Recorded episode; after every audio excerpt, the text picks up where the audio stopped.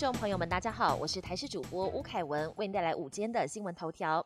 Omicron 疫情窜烧，有专家担忧，紧接着十二月将有耶诞节、跨年多个大型节日，就怕会提高 Omicron 侵入台湾的风险。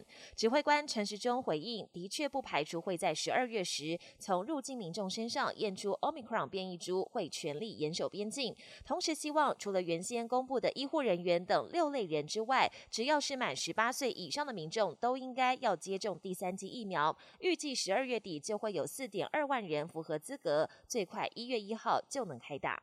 最新的变种病毒 Omicron 来势汹汹，全球各国都相当担忧，甚至传出 R 零值可能达到惊人的五十。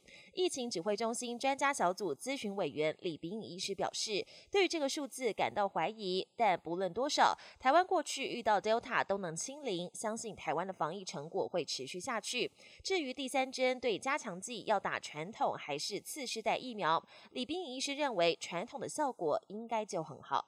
天气方面，周二开始北台湾率先转冷，白天约二十到二十一度左右。下半天开始，其他地区也会转凉。预估周三、周四清晨，受到辐射冷却效应的影响，中部以北及宜兰地区的低温可能只剩下十三到十五度，沿海空旷地区还会更低温。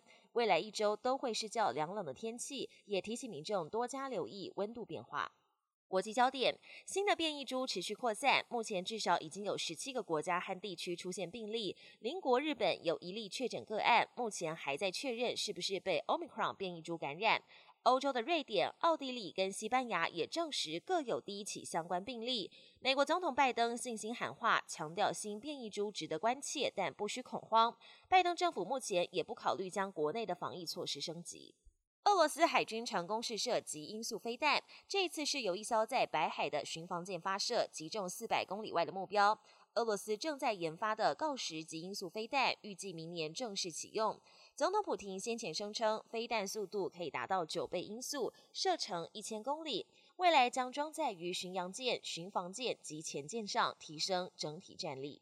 日本东部跟中国大陆河南省二十九号凌晨出现了不明飞行物体坠落的奇景，巨大火球从天而降，刺眼的光芒在夜空中闪爆，亮如白昼，几秒之后就突然消失。专家推测，有可能是巨大的陨石。本年新闻由台视新闻制作，感谢您的收听。更多内容请锁定台视各界新闻与台视新闻 YouTube 频道。